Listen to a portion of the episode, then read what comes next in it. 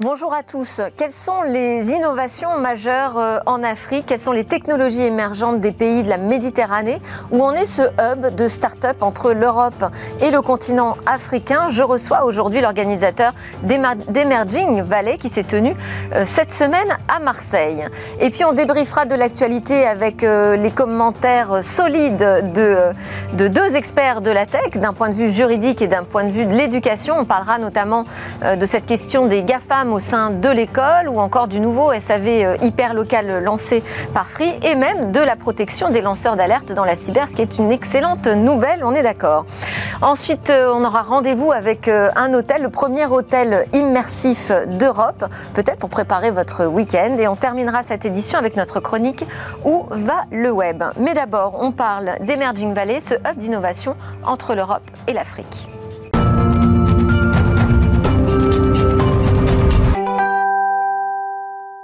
Le jeudi, dans Smart Tech, c'est le débrief de l'actu. Ce débrief aujourd'hui avec deux commentateurs solides et leur point de vue acéré. Gérard Haas, maître Haas. Bonjour, avocat, co-président de l'association Les Jurisnautes. Marie-Christine Levet. Bonjour Marie-Christine, présidente cofondatrice d'EduCapital. Donc on va débattre ensemble de ce qui agite la tech cette semaine. Mais d'abord, je vous propose d'écouter celui qui fait l'actualité aussi cette semaine. Il s'agit de Samir Abdelkrim. Vous êtes le, le fondateur, pardon, n'importe quoi, pas cofondateur, c'est vous qui avez monté ça tout seul. Emerging Valley, un événement qui s'est tenu cette semaine, mardi dernier, je crois précisément, euh, à Marseille, et qui est un rassemblement autour de l'innovation, de ces startups qui viennent du continent africain, mais même de l'ensemble des pays euh, de la Méditerranée. Tout à fait.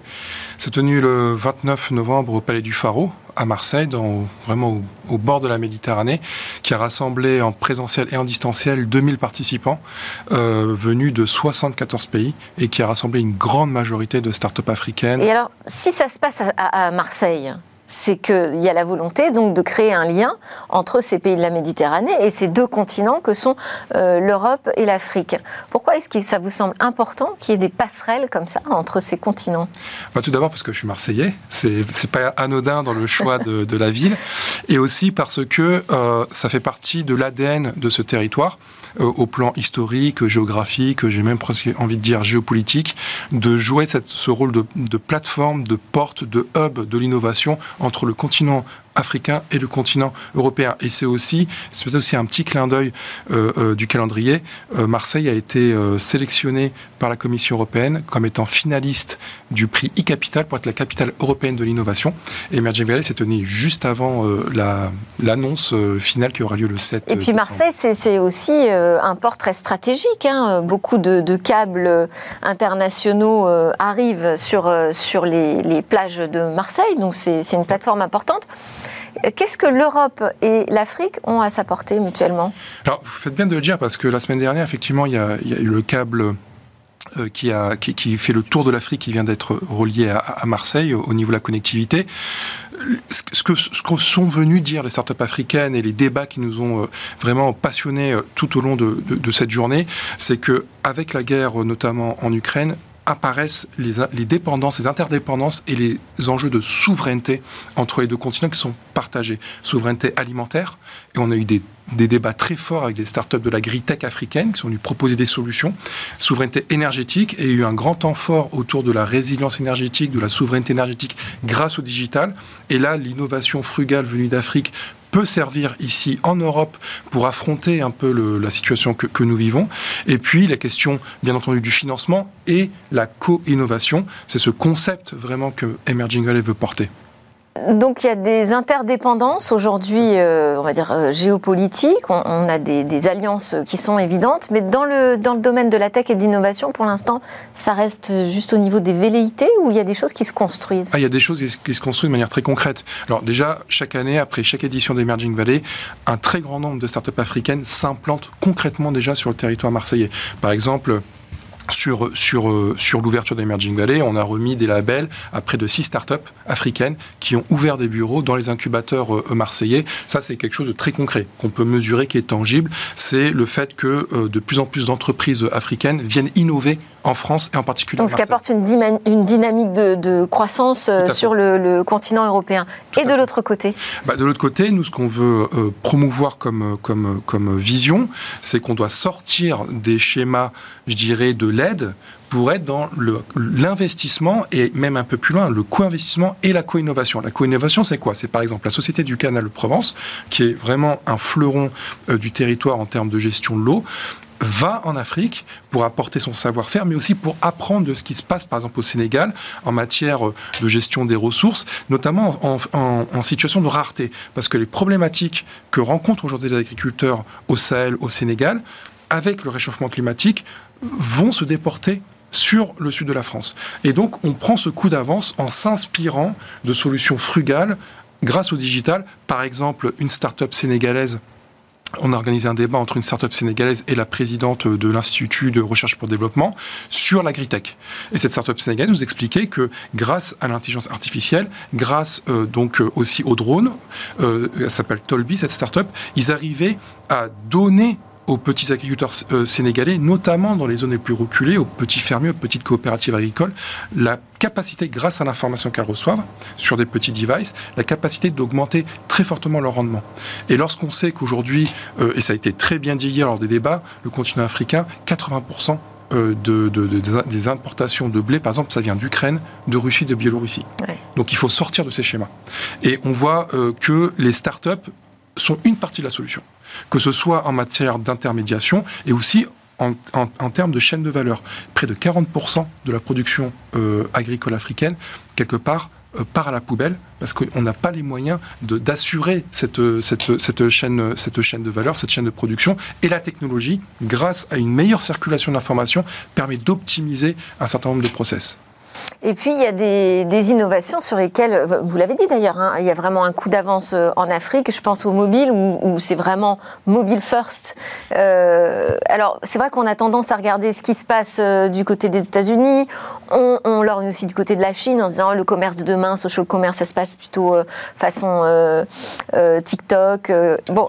Qu'est-ce qui se passe aujourd'hui en Afrique d'intéressant à observer? Et quels sont aussi les enjeux là où vraiment il y a des, paliers à, passer. Bah oui, alors euh, c'est très intéressant parce que justement dans, une des sur, un, sur, une session avec la, métropole Aix-Marseille-Provence, on a parlé justement de, de, ce alors ce terme qui est un peu tarte à la crème, c'est le leapfrogging, c'est le saut de grenouille. C'est comment est-ce qu'on passe directement au mobile sans passer par le téléphone filaire. Et euh, euh, on est dans la rupture. Par exemple, euh, on avait sur notre plateau, euh, sur notre session euh, hier, avant-hier, donc au Palais du Pharaon, une start-up tunisienne qui vient de lever un million d'euros, Cumulus, qui produit de l'eau avec de l'air, à partir de l'air, grâce à des panneaux solaires. Et cette start-up, aujourd'hui, elle apporte une solution absolument disruptive pour les, pour les territoires euh, qui sont sujets à la sécheresse, par exemple, pour l'agriculture. Euh, alors, il n'a pas pu amener son device avec nous, mais il a levé, euh, il, y a, quelques semaines, un million d'euros près d'investisseurs internationaux. Et là, on est vraiment dans quelque chose, on est presque un peu dans le futur. C'est de la rupture.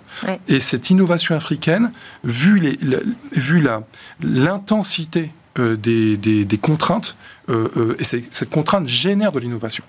Et, par, et parce qu'on est dans, dans, dans, dans, un territoire, sur des territoires où il y a des problématiques infrastructurelles en matière d'éducation, d'agriculture, d'énergie, euh, en matière aussi euh, de santé. Euh, la, la, la, e-santé africaine est, une, est une, vraiment un secteur qui est en pleine explosion. Les startups e-santé africaines. D'ailleurs, ce qui était très intéressant, c'est que le, principal, le principal réseau e-santé du territoire, qui s'appelle Eurobiomed, qui a participé à nos débats, va faire un partenariat avec des startups africaines pour pouvoir s'inspirer euh, de technologies de rupture e-santé africaine qui pourraient demain s'implanter euh, et s'expérimenter en France, en Europe, à commencer par, euh, par le territoire ex-Marseille. Donc sujet autour de l'agriculture, de l'innovation, sujet autour de la santé et de l'éducation ce qui se passe des choses intéressantes. vous avez une représentante du, premier fonds européen euh, d'investissement dans les technologies innovantes pour l'innovation, euh, pour l'éducation, pardon, et, le futur du travail. Bah, justement, on a fait une session sur euh, l'EduTech. Et comment la technologie, alors c'était un peu plus large, c'est EduTech, LegalTech et CivicTech. C'est comment la technologie peut redonner du pouvoir aux citoyens et notamment en Afrique. Et ce qu'on a vu, par exemple, c'est une, une start-up qui s'appelle Justice Net, qui en fait permettait aux citoyens africains de connaître leurs droits, de mieux connaître leurs droits grâce au, téléphone mobile et donc de s'auto-informer. Et euh, on avait aussi une... Ça, ça va intéresser Maître As Ça, ça va vous intéresser, absolument. Ça vous intéresse. Et euh, euh, nous avions aussi une, une, une entreprise, c'était assez intéressant parce qu'elle avait co-développé cette solution avec Monaco, donc c'est une, entreprise africaine nomade qui, pareil, fait de l'éducation pour, pour les enfants africains grâce au téléphone mobile. Et ça permet aussi de pallier un manque infrastructurel en matière, par exemple, d'équipement scolaire, en matière euh, d'école. Et là, on voit à quel point, alors vous, moi ça me fait, euh, effectivement ça fait réfléchir parce que vous citiez TikTok, on est dans l'innovation que je trouve assez futile. Mm. Là on est dans l'innovation essentielle, l'innovation pour euh, le pour l'impact, l'innovation qui est véritablement tourné vers la résolution de problématiques fondamentales. On n'est pas du tout dans comment je vais optimiser mon petit algorithme pour faire un peu plus de vues sur TikTok. On n'est pas du tout dans ça. On est dans l'humain. Et c'est l'Internet au service de l'humain et non pas l'humain au service de l'Internet. Et donc, si on veut s'intéresser à la techno à impact, il faut regarder du côté du continent africain. Merci beaucoup, Samir Abdelkrim, fondateur d'Emerging Valley, Emerging Méditerranéen également, et auteur de Startup Lions, qui est un livre donc qu'on a euh, euh, étudié ensemble dans Smartech euh, il y a quelques années maintenant déjà. Mais oui, c'est déjà la troisième saison de Smartech. Absolument. Allez, c'est parti pour le débrief de l'actu.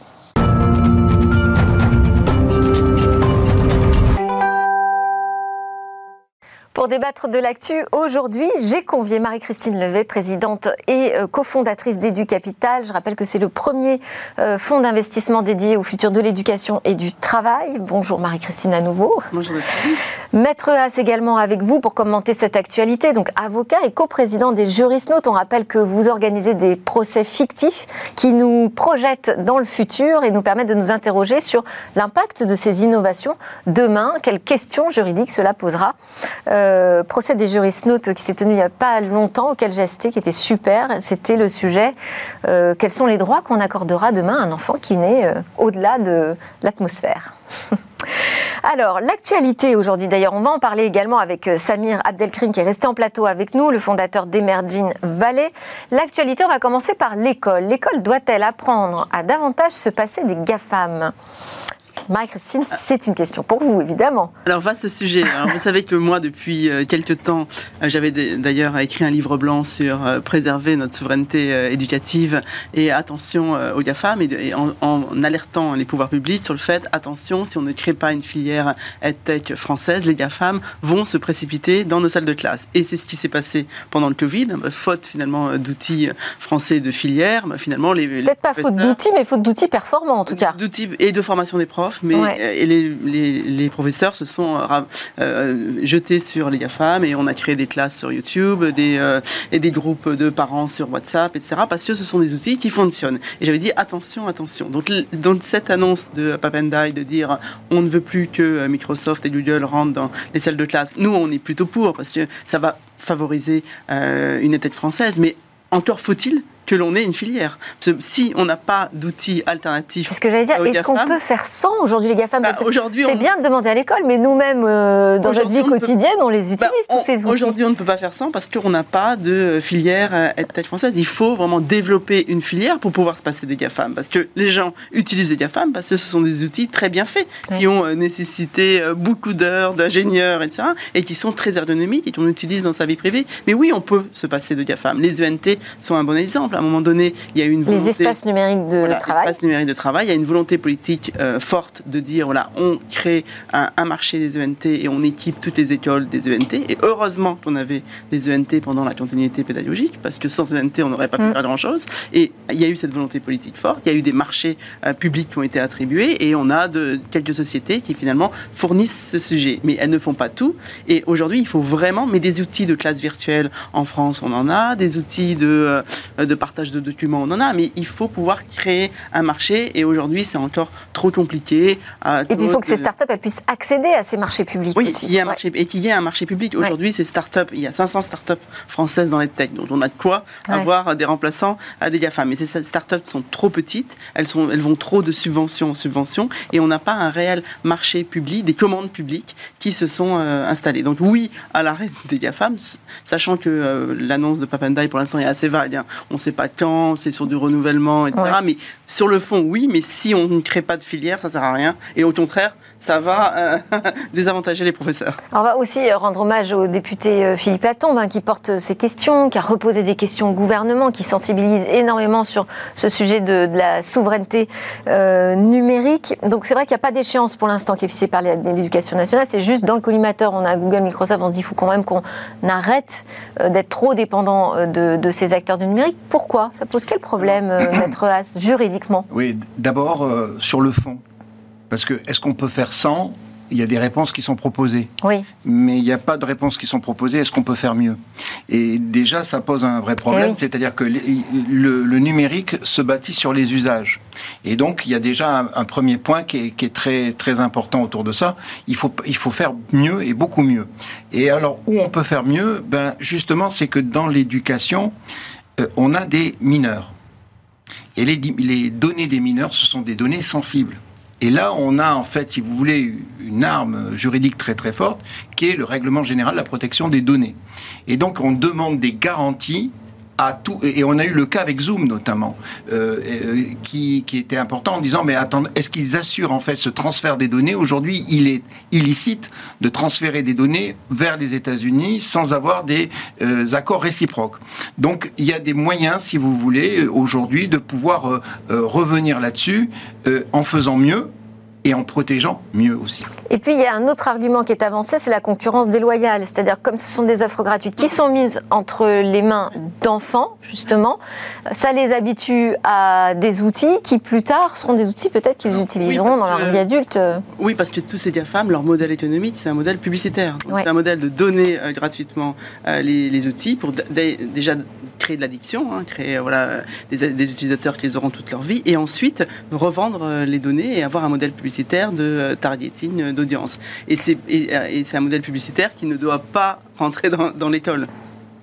On enchaîne avec notre deuxième actualité. Celle-ci, c'est pour vous, mettre As. Euh, As pardon. On va parler de Sorar. Sorar, c'est une licorne française euh, dans ce monde du Web 3, euh, des jeux de cartes virtuelles de joueurs de football qu'on peut s'échanger, on peut participer à des tournois. C'est très sympa, ça cartonne, sauf que d'un seul coup, bah là, c'était dans le viseur de l'autorité nationale des jeux qui s'est dit, mais après tout, n'est-ce pas un jeu d'argent? Alors c'est une, une, une, question qui est, qui est, très délicate dans la mesure où en fait euh, le, le, transfert euh, et, et l'acquisition de cartes se fait par des NFT. Oui. Et des NFT, ce sont des actifs numériques. Donc, si vous voulez des actifs numériques. Il peut y avoir des gains en crypto-monnaie. Et il peut y avoir des gains en crypto-monnaie. Donc, en fait, le, problème, c'est que les sanctions en droit pénal, hein, euh, là-dessus, c'est, il faut qu'il y ait un texte qui le prévoit. Or, le texte, il est fait sur, des, sur l'argent, sur des moyens financiers. Donc, il y a, est-ce que le NFT peut être considéré comme étant un moyen financier? Donc, il y a un débat autour de ça, euh, face à l'engouement et puis face à l'addiction, puisque Sora, en fait, touche une population qui est quand même relativement jeune. Donc, euh, effectivement, il y a un Alors adulte quand même. Hein. Adulte. Pour l'instant, il y a une zone grise et euh, si vous voulez, on ne peut pas sanctionner quelque chose qui n'est pas prévu par la loi. Voilà. Donc, et l'extension est délicate. Donc, il y a eu un, député qui a proposé en fait un projet de loi pour venir renforcer un petit peu, euh, si vous voulez, ce, mouvement et considérer que lorsqu'il y a euh, des jeux y compris avec des NFT et qui peuvent être monnayables, eh bien, ça pourrait être considéré comme un jeu d'argent. Marie-Christine, une bah, réaction là-dessus Parce que là, ça embête un peu une pépite française, alors on est gêné aux entournures. Quoi. Oui, mais quand même, à un moment donné, la pépite française doit respecter les mêmes règles. C'est quand même pas très juste que la Française des Jeux et le PMU qui euh, paye, je pense, beaucoup d'impôts en France et qui donc participe à beaucoup de services publics, soit sous euh, le viseur de l'ANJ et pas euh, des, des, acteurs qui, qui sont dans, la même, dans le même jeu. Donc il faut quand même avoir la même, la même loi pour tout le monde. Il faudrait une loi, oui. Alors là, pour l'instant, ils disent, bon, on va attendre un peu. Oui, Sora fait évoluer son offre avec davantage de gratuité pour plus rentrer dans ces questions de, enfin moins rentrer dans ces questions d'argent, mais enfin, on imagine que quand même, il va falloir trouver une réglementation autour du, du Web 3 gaming. Je ne sais pas si on peut appeler ça comme ça. Si on veut que les, les startups soient vraiment des gros acteurs de la vie euh, publique, elles doivent avoir les mêmes règles que, euh, que les autres. Parce autrement, on les laisse euh, petites à côté, etc. Donc il faut vraiment appliquer les mêmes règles à tous. Et c'est compliqué parce qu'il ne faut pas non plus tout de suite les hein. plomber dès la naissance. Oui, mais ce rare, bon, ça va, ça va. Voilà, ce rare, ça va. enfin, surtout, il y a, y, a, y a, quelque chose de très intéressant derrière ça, c'est que le NFT, ça montre que ça marche, qu'il y a derrière ça tout, une, tout un mouvement et ça dépasse même les cryptoactifs. C'est ça qui est intéressant. C'est-à-dire que le marché a dégringolé, mais les NFT sont toujours présents. Donc il faut suivre ça de très très près. Il y a un marché très important et c'est bien que l'on ait des acteurs français qui se positionnent euh, là-dessus. Oui, et peut-être que ça va les renforcer effectivement d'adopter de, une réglementation et peut-être même d'être euh, pionnier dans, dans une nouvelle réglementation. les mettre dans les mêmes cours et avec les mêmes règles. Ouais. On enchaîne avec notre troisième actu, c'est l'opérateur Free qui euh, invente le SAV hyper local. Ça s'appelle Free Proxy. Marie-Christine, vous avez travaillé dans les télécoms, vous connaissez bien ce secteur. Est-ce que pour vous, là, on est devant une révolution ou je pense que c'est une, petite très, innovation. Euh, une très très belle initiative de Free parce que le service client, c'est la première demande des consommateurs. Aujourd'hui, on dirait que euh, tous les fournisseurs d'accès euh, proposent des services plus ou moins semblables. Le, pain point qui reste encore, c'est souvent la connexion. Hein, ma connexion marche pas, ma connexion a panne. Et c'est une très très belle initiative de, de Free de proposer ce service. Jusqu'à maintenant, au début, Free n'était pas dans cette règle-là. Et là, ça les fait vraiment. Ils étaient déjà dans la cour des très grands, mais ça les fait encore plus rentrer dans la cour des très grands. Parle vraiment de, micro-équipes, hein, de dizaines de personnes. Mais alors, vraiment en proximité. Euh, alors toutes les localités ne sont pas couvertes évidemment pour, euh, pour l'instant, mais je crois que ce sera 50% des abonnés free qui seront euh, couverts par ce service d'ici à 2023. donc des petites cellules qui sont disponibles 7 jours sur 7 de 8h à 21h et qui répondent en 15 minutes. Euh, et qui peuvent intervenir dans les deux heures, au pire dans les 24 heures. Donc c'est vrai que ça semble assez magique, mais est-ce que vous pensez que les autres opérateurs peuvent suivre? Alors déjà, je pense que ça répond à un énorme besoin, parce qu'avec le télétravail, quand même, les gens euh, sont de plus en plus chez eux, ont besoin d'une connexion qui fonctionne. Hein. Quand on a, sa connexion ne fonctionne pas, c'est terrible. Donc je pense qu'ils ont vraiment vu juste en se disant, voilà, avec cette généralisation du télétravail, ou fait à la maison, on, est, on a son bureau, hein, on a vraiment besoin de cette euh, fonctionnalité. Et donc, et donc le service euh, micro-local, où on peut appeler, c'est vraiment, je pense, la première, première demande. Je me rappelle, dans toutes mes années de, service, de, de fournisseur d'accès Internet, c'était la première, premier pain point, première demande des des clients. Donc est-ce que les autres pourront, pourront suivre ah bah, C'est bah, quand même un gros investissement. Hein. Ah oui, mais Free a toujours eu une plus grosse euh, agilité. Euh, donc ça a été leur euh, marque de fabrique et qu'ils la mettent en, pratique dans le service client, c'est, je pense, une très belle initiative. Maître A, ça va faire baisser les plaintes, ça, chez vous? Il y aura moins de gens qui vont venir se plaindre des opérateurs? Je suis pas sûr, mais je, ne suis pas sûr. D'abord, moi, je trouve que c'est un formidable phénomène d'annonce. Ouais. parce qu'on sait aussi que les services de cet opérateur n'étaient pas tout, tout à fait à la mesure de, de, de ses promesses. Donc déjà, il y a un premier enjeu. Deuxièmement, c'est un phénomène qui se fait sur trois villes, donc il y a presque un mensonge dans la dans dans l'affirmation euh, euh, proxy free. Euh, c'est simplement sur quelques villes, deux trois villes exactement. et ensuite, il y a toujours cette fracture numérique qui fait qu'il y a des zones qui seront toujours mal desservies et, et il y aura pas de service là-dessus. On fait tout simplement dans les grandes métropoles, autour des grandes métropoles et autour des villes. Donc c'est les campagnes, etc. On connaît faut laisser le temps du déploiement quand même. Oui, mais on, connaît. Vous avez raison, mais on connaît aussi l'histoire avec Amazon. Amazon s'est servi des relais de la Poste pour aller dans les zones qui étaient mal desservies, et développer ses entrepôts dans les grandes villes, là où le marché était le plus juteux. Donc il faut voir, il faut voir, et, et je vous dis, on risque d'avoir pas mal de, de, plaintes à la suite de ça. 21 millions d'abonnés, hein, quand même, euh, Free. Donc c'est vrai que l'enjeu du du SAV hyper local, euh, c'est très très ambitieux. Quoi. Une réaction peut-être là-dessus bah, Ce que je dirais, c'est que effectivement les. Pardon C'est surtout dans les grandes villes. Oui. Concentration des abonnés. Bah, en tout cas, sur le continent africain, la question des zones blanches et des déserts numériques, c'est un vrai sujet. La question de la, logistique du dernier kilomètre, ça c'est vraiment un concept de last mile, c'est vraiment un concept terrain euh, en Afrique. Aujourd'hui en France, vous savez que Free est aussi euh, implanté un opérateur important qui compte au Sénégal. Oui.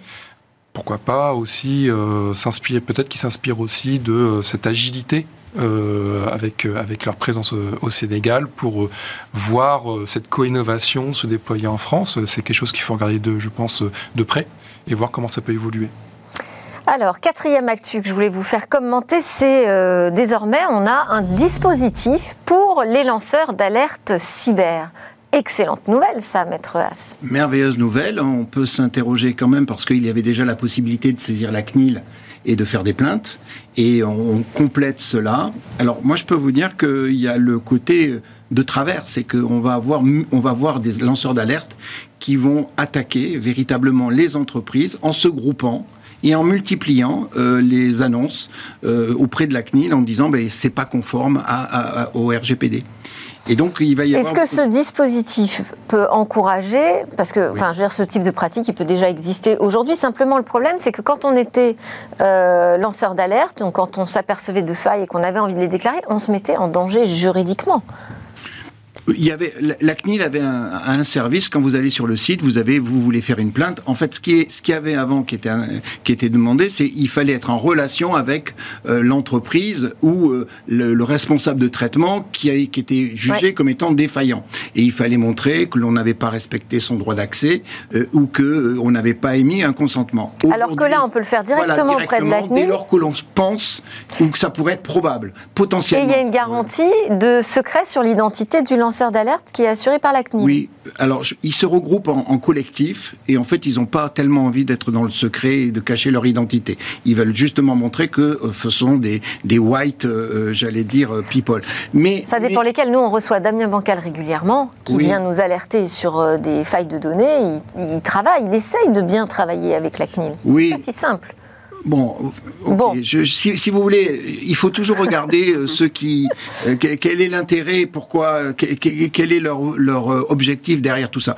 Je, dis que ça fragilise, ça va fragiliser un peu plus les entreprises aujourd'hui ah dans des actions et les, les, problèmes de ces actions collectives aujourd'hui, c'est, ça va créer des contrôles et, et c'est quand même quelque enfin, chose. Enfin, ces failles de cybersécurité, il faut quand même qu'on les trouve hein, et qu'on les colmate. Moi, je pense qu'il y a un énorme enjeu de formation à la cybersécurité. Les, les, entreprises, les, euh, les, jeunes, etc. Aujourd'hui, on est très peu formé à la cybersécurité. On a très peu d'experts en cybersécurité euh, en France. Et donc, il y a un énorme enjeu dans, notre secteur hein, d'éducation. On regarde vraiment ce, ce, sujet avec intérêt parce qu'il y a un énorme enjeu de former dans les entreprises et avoir aussi des spécialistes hein, de cybersécurité, d'avoir des écoles de, de cybersécurité et d'avoir euh, vraiment un, énorme enjeu de formation de, de tous les salariés et, de, et des DSI. À, et qui êtes positionné oui, sur ce sujet. Oui, c'est vraiment un sujet d'intérêt pour nous. Ça, c'est une nouvelle tendance qui est très intéressante, c'est qu'on parle aujourd'hui dans le monde de la cyber, de la sensibilisation collaborative. Et donc, effectivement, ça, ça génère d'impliquer tous les acteurs. Et on sait aussi qu'il faut sept fois informer et sensibiliser pour arriver à faire comprendre les choses. Donc, euh, il y a une vraie tendance qui est, qui est intéressante. On va voir maintenant euh, un petit peu sur ce phénomène d'alerte. Il était aussi intéressant que la CNIL s'intéresse à ces questions de lanceurs d'alerte parce que, rappelons, que c'est grâce à des grands lanceurs d'alerte sur le numérique qu'il y a eu des changements à, Slange, notamment avec euh, Wikileaks. Euh, on a eu ensuite le phénomène avec Snowden et puis aussi avec Chelsea. Donc on, on voit très bien que le, le et numérique... Hogan aussi. Voilà, absolument. Donc on voit qu'il y a le numérique est vraiment un moyen d'aller au plus près des réalités et de faire des, de dénoncer des choses qui ne sont pas acceptables. Alors, je voulais aussi vous, vous interroger sur les actus que vous aviez repérés, mais Marie-Christine, il y a du, euh, comment ça s'appelle, Educatech, le grand salon euh, des EdTech qui se tient cette semaine. Voilà, donc Educatech, Educatis, c'est un salon de trois jours hein, dédié aux innovations euh, EdTech. Donc c'est un beau salon hein, pour euh, l'EdTech française où toutes les startups viennent présenter leurs produits. Je crois qu'aujourd'hui, il y a des délégations ministérielles dans, dans le salon, donc tant mieux, très bien. ce que j'espère, c'est que voilà, d'année en année, les euh, ministres, euh, quels qu'ils soient, passent devant les stands de toutes les startups et disent c'est formidable ce que vous faites. Et c'est vrai que c'est formidable ce qu'elles font là J'espère que voilà, ce formidable se traduira par une réelle euh, euh, commande publique. Et nous, voilà, je, on porte hein, l'idée d'avoir un chèque EdTech ou une carte bleue EdTech qui soit euh, donnée à tous, les tous les professeurs et les équipes pédagogiques pour vraiment acheter le produit dont ils ont besoin. Ou directement via les professeurs. soit à un moment donné qu'on décentralise un peu ce système d'éducation qui est aujourd'hui très centralisé, qu'on donne des que les budgets soient donnés aux collectivités, qui les ensuite répartissent dans les établissements et de laisser vraiment la liberté pédagogique gagner, et de, que le professeur choisisse vraiment l'outil dont il, a besoin, et c'est ce qui marche dans les pays nordiques. C'est une des raisons pour lesquelles les pays nordiques sont toujours en avance, hein, toujours dans les, premiers dans les classements d'éducation, c'est qu'il y a énormément de, liberté pédagogique accordée à l'enseignant qui a un rôle clé. Alors nous, sur euh, le Salon des maires, on était présents avec la chaîne Bismart et, et. On a reçu euh, la représentante du, réseau national euh, des, des EdTech qui dit que cette, cette, idée avance quand même pas mal. Et d'ailleurs, ils étaient assez présents. Je trouve qu'ils étaient assez visibles sur le Salon des maires. Oui, mais c'est clé. Quand on veut aujourd'hui vendre à l'école primaire, il faut vendre à la mairie. Ce eh qui rend les choses très complexes pour les startups d'EdTech, parce qu'il y a 36 000 communes. Donc, on a touché 36 000 communes. C'est compliqué. Donc, il faut utiliser du numérique et une plateforme pour euh, voilà, faciliter euh, les achats. Maître As, votre actualité de la semaine ah, Moi, je trouve que c'est euh, l'ARCOM qui épingle TikTok. Et alors, euh, dans votre émission, on, montre toujours un petit peu les dérives. Il faut faire attention, se méfier des, des, des, GAFAM. Hum. Euh, on se rend compte aussi que c'est pas que les Américains. Il y a les BATX aussi. et voilà, il y a les BATX. et donc TikTok, c'est un très bon exemple. D'autant plus que ça, ça continue, c'est les jeunes qui utilisent vraiment TikTok. Et on se rend compte que euh, finalement, il y a un certain nombre de problèmes, puisque ce sont des données sensibles, donc au niveau de la protection, parce que ce sont beaucoup des mineurs. le, le contrôle de la majorité numérique n'est pas fait euh, sur TikTok. Et puis, il y a ce transfert de données vers la Chine avec des garanties qui ne sont pas suffisantes par rapport à des données Alors après, TikTok est très américain hein, aujourd'hui. Hein. Euh. Oui, mais c'est intéressant et ça nous prépare 2023 euh, et, juin 2023 avec l'arrivée du DMA. Et donc là, aujourd'hui, en fait, c'est vrai que toutes ces plateformes, mais il n'y a pas que TikTok, il y a aussi, l'ARCOM a épinglé Twitter, Google, Amazon, elle, elle, elle, elle, aura, elle aura signalé pas mal de choses, mais on prépare, si vous voulez, le DMA qui va faire qu'il pourra y avoir demain des sanctions. Et donc, euh, c'est une alerte qui est mise en place. J'espère qu'ils vont l'entendre.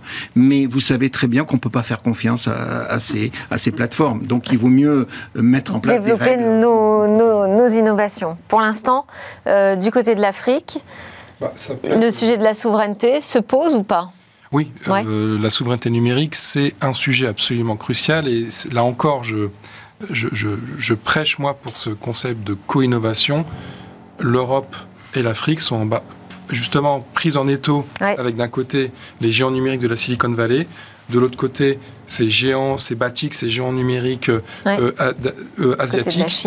Il y a une place alternative à prendre et ça ne peut passer que par une alliance numérique entre l'Europe et l'Afrique. Le continent africain est en train d'exploser en termes de démographie, en termes d'usage du numérique.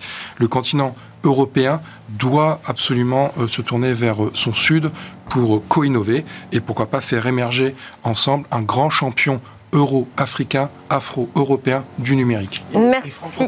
Et francophone. La francophonie, ce sera 750 millions de locuteurs, notamment, principalement sur le continent africain. Merci à tous les trois. Marie-Christine Levet, présidente cofondatrice d'Edu Capital, Maître As, euh, coprésident de l'association Les Juristes Notes et Samir Abdelkrim d'Emerging Valley. À suivre la découverte d'un hôtel immersif.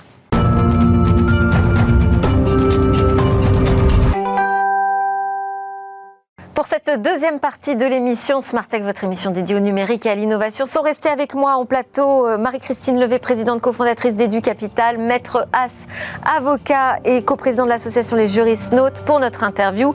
Je vais l'appeler l'interview week-end, c'est une interview loisir. On va découvrir un hôtel immersif, hein, le premier d'Europe, avec Guillaume Béchard. Bonjour. Bonjour. Vous êtes le directeur général du Grand Magic hôtel, premier hôtel immersif d'Europe. Qu'est-ce que ça veut dire déjà un hôtel immersif? Il a ouvert ses portes euh, en octobre, hein, c'est tout récent. Alors, il a été rénové. C'est un hôtel qui existe depuis, depuis quelques années, qui a été repris par le, par groupe Schroeder. On a fermé, comme beaucoup d'hôtels, pendant le, pendant le Covid. On a eu la chance que nos investisseurs et le groupe Schroeder puissent euh, quand même faire les rénovations. Donc c'est un hôtel qui est rénové du sol au plafond. On a fait les chambres, euh, les 396 chambres, pendant le Covid. Euh, j'ai eu la chance euh, de profiter de cet hôtel vide pour rénover les chambres. Et ensuite, euh, on a rouvert l'hôtel en juillet 2021 pour poursuivre les rénovations de, des parties communes en fait. Donc du bar, de la réception, du restaurant, de la partie séminaire à partir de, novembre, novembre 2021. Et on a. et alors c'est là donc que vous, là qu'on a, vous avez décidé exactement. de travailler le concept de l'immersion. On a travaillé le concept avec une société qui s'appelle Moment Factory. Ouais. donc des Canadiens très sympathiques qui nous ont créé en fait le programme d'immersion. Donc pour faire très simple, hein, c'est beaucoup d'écrans un, système. De, taille assez impressionnante. Là, on voit des images d'ailleurs. De taille assez Donc là, vous avez le bar, par exemple, euh, le Grand Magic, euh, Magical Bar, très, très, très clairement. Donc c'est des colonnes. Vous avez trois écrans, euh, neuf écrans sur chaque colonne, avec tout un, système de, de, monde en fait. On, on, fait voyager les clients par différents mondes. Là, vous avez par exemple le French Garden, qui est tout au long de la journée. À partir de 18 h vous avez Monsieur Maurice, qui est le qui est le qui est le l'hôte euh, de, de, notre hôtel. C'est un personnage fictif. On est près de près des parcs parcs Disney, donc on continue à faire rêver les gens sur Qu'est-ce qu'il fait, Monsieur Maurice? C'est quoi l'ambiance il, emmène euh, les gens voyager dans euh, les mondes différents. Donc, vous avez le French Garden que vous venez de voir sur le, sur, le, bar. Vous avez le Water Palace qui est un monde immersif autour de l'eau. Vous avez le Sky Gallery qui est un monde immersif autour du ciel. Et vous avez le Forest Pavilion qui est un monde immersif autour de la forêt. Donc c'est vraiment pour emmener les gens. Euh, Monsieur Maurice arrive avec son petit ascenseur et il fait euh, visiter les gens euh, d'un alors, est-ce qu'on se déplace? Est-ce qu'on a une action? Ou c'est pour l'instant, on est juste baigné dans des paysages de manière passive en fait, il arrive avec son, avec son, son, ascenseur. Vous avez tout un show contrôle, en fait, qui nous a été créé par Moment Factory. et Ledbox, qui, qui, qui, qui, fait toute une, tout un système de son et lumière prenez un verre au bar et vous avez toute une immersion sonore, visuelle, et ça vous permet d'être dans, ce, dans, ces mondes différents euh, et qui vous accompagnent. Euh, et toutes les 20 minutes, en fait, vous changez de monde et euh, il y, a, tout un show contrôle qui, vous amène dans ce monde. Et pendant 10-15 minutes, vous profitez de, de, plusieurs frescos sur les, sur les écrans. Donc vous êtes vraiment dans une immersion visuelle et sonore euh, par rapport à ce qu'on peut proposer. Quoi. Et alors, quelle est euh, le, la prouesse technologique là? Alors, la prouesse technologique, c'est, euh, moi j'appelle ça le, le, serveur FBI. On a, on a 7 ou 8 serveurs qui s'occupent de la vidéo, de, du son et de la lumière. Moment Factory a bossé pendant 3-4 semaines sur l'intégration de, de, de, ce projet pour justement que tous les écrans soient calés. Euh, à la virgule près, euh, au niveau de, de l'éclairage, de l'intensité. Euh, on a une société euh, de, de serrurerie aussi qui s'est qui s'est qui s'est occupée de la structure métallique pour supporter tous ces écrans, qui sont qui sont assez lourds aussi. Euh, on a mis un une vitre spécifique pour éviter le reflet, par exemple, euh, puisque ah de jour, euh, on a quand même un, hôtel qui est très lumineux, donc il faut quand même profiter de ce, projet. C'est vrai que c'est un hôtel de nuit, hein, quand même, quand, quand il fait nuit, euh, le, projet. Ça, me fait penser, au, ce que vous dites, ça me fait penser à la prouesse technologique à l'époque du château de Versailles, avec le palais des glaces qui était composé de plein de miroirs. C'est un peu ça, c'est un peu ça. Et en fait, vous en prenez plein la vue. On a été accompagné aussi sur la partie déco par euh, Maison numéro 20 et Oscar Renault qui nous a, qui nous a créé un peu l'écran euh, de, tous ces, de, tous ces, de toute cette technologie. Donc voilà, toute, cette, euh, petite mayonnaise a, fait que euh, bah, le projet il est très joli, immersif, premier hôtel immersif d'Europe. Grâce à toute, toute cette société. Et, alors, je parlais de l'inauguration en octobre. Donc, vous avez des clients, là, qui ont, des premiers clients qui ont des retours à faire sur cette expérience. Comment ça s'est passé? Ça, ça snap, en fait. Ah oui. Le premier, le, ce, qui, ce, qui, se passe euh, clairement, c'est que les gens. Ça va directement sur Snapchat, sur TikTok. Les gens arrivent dans une réception qui est Grand Hôtel, Monsieur Maurice, le queue de pie, la, la, jolie moustache. On est dans un écran euh, plutôt, euh, plutôt cocooning, rouge, Grand Hôtel. Donc les gens ont cette, ont cette approche-là. Ils passent dans ce qu'on appelle le passageway, donc de la réception au, au Magical Bar. Et c'est là où le, la, la, magie opère. Et les gens, en fait, ils passent leur vie à, alors, on peut venir dans votre hôtel sans y résider? Euh, Parce que c'est à côté de Disneyland, c'est ça? Avec grand plaisir. C'est à côté du parc Disneyland. C'est à Manilong, ouais. Ouais. Important Donc aussi. juste pour boire un verre et assister au spectacle, en fait. Ouais, ouais, ouais. Alors, c'est le mieux, c'est vrai, c'est de, venir le soir, puisque c'est là où le, les, les, les, trois mondes euh, supplémentaires. Il faut payer une entrée? C'est comme un spectacle? Non, non, c'est un, spectacle, mais il est gratuit pour ceux qui viennent manger. D'accord. Bon, bah très bien. Important voilà. aussi de dire que c'est Tetris hein, qui, a, qui, a, qui, a, qui, a, monté ce projet. C'est des gens avec qui j'ai beaucoup bossé. Euh, Moment Factory, maison numéro 1 et Tetris, plus Schroeder, on a essayé de faire en sorte que, que ce projet, euh, on n'a pas essayé puisque le projet il est, il est en place et il fonctionne très bien. Ouais. Merci beaucoup. Ben voilà, ça fait une visite de plus, hein, si on, on veut, attend. pour ce week-end. Guillaume Béchard, directeur général du Grand Magic Hotel. À suivre dans Smart Tech, la rubrique Où va le web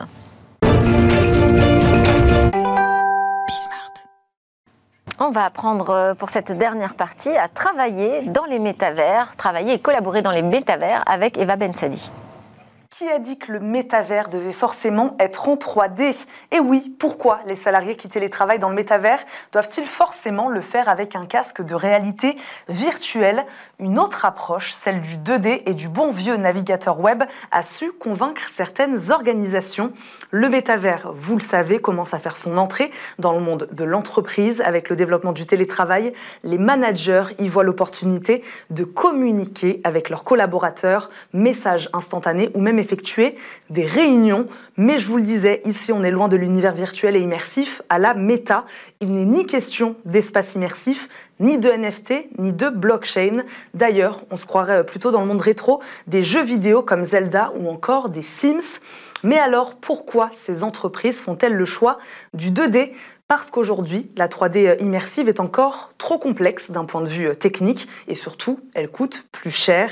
Certaines études démontrent même que même travailler dans un univers de, ce type peut créer de la fatigue physique, mentale et n'améliore d'ailleurs pas forcément la productivité. Or, la productivité, c'est le nerf de la guerre des organisations. Il y en a un qui l'a bien compris, c'est l'éditeur français James Spot, spécialiste des réseaux sociaux d'entreprise. Il a sorti cette année un nouveau produit, un métavers collaboratif baptisé jamespot.land. Il prend la forme d'une carte en 2D avec le village dans lequel on arrive quand on se connecte. On y trouve aussi des espaces de coworking et on se déplace évidemment avec son avatar. L'idée, travailler efficacement tout en renouant le lien avec ses collègues de manière ludique. D'autres plateformes existent évidemment, à l'instar de l'américain Gazer ou du français Lemverse. Le bureau est ici un jeu vidéo de Super Nintendo, tout en pixels et vu du ciel. C'est un peu différent puisqu'on laisse de côté la productivité et on se retrouve dans les couloirs du métavers pour discuter comme on le fait en temps normal en entreprise. On le voit, les usages et les pratiques business du métavers restent encore à créer et on risque de découvrir encore plein de façons de l'utiliser. Un métavers pour le travail sans fioriture, on n'en est pas loin déjà aujourd'hui. Ça existe. Ouais. Euh, la société Manzala, qui est une des pionnières hein, dans la réalité virtuelle en France, a créé un produit qui s'appelle TeamU, qui est vraiment un produit de bureau euh, virtuel. Alors ça peut se faire en, avec des casques ou euh, en 2D, et ou alors ça remplace totalement le Team ou le Zoom où on voit son collègue dans une petite vignette. Là, on peut vraiment se, se promener dans le bureau, aller parler à son collègue, s'asseoir à sa salle de travail. Son collègue est assis à son bureau avec son petit avatar, et ça, c'est vraiment assez bluffant. Donc ça existe, et ça peut être. ouais, c'est le futur proche parce que tout le monde ne l'a pas, mais ça existe déjà. Non, et surtout, ça remplacera le Microsoft Teams et le Zoom qui est vraiment, vraiment euh, ouais. euh, très démoralisant. Alors, euh, d'abord, ça existe, mais en, en, plus, il y a tout un, tout un écosystème qui est en train de se bâtir autour de ça. Je peux donner quatre exemples, si vous voulez. On a organisé une course automobile dans le métaverse, des courses hippiques. On a également une course cycliste et on a fait une assemblée générale dans le métaverse. Donc, donc. euh, on peut travailler et beaucoup d'entreprises aussi, pour le, dans le distanciel, trouvent un moyen de ce coworking pour créer en fait de la valeur. Donc oui, oui, c'est quelque chose qu'il faut suivre de très très près et c'est un futur. Donc. Euh... Eh ben oui, et puis demain l'hôtel immersif sera peut-être un hôtel dans le métavers. Qui sait? Merci beaucoup à tous les trois. Merci à Guillaume Béchard, directeur général de Grand Magic Hotel, à Maître As et Marie-Christine Levet de nous avoir accompagné jusqu'au bout de l'émission. Smartech, ça continue sur la chaîne Bismart. Vous pouvez nous retrouver aussi en replay et en podcast.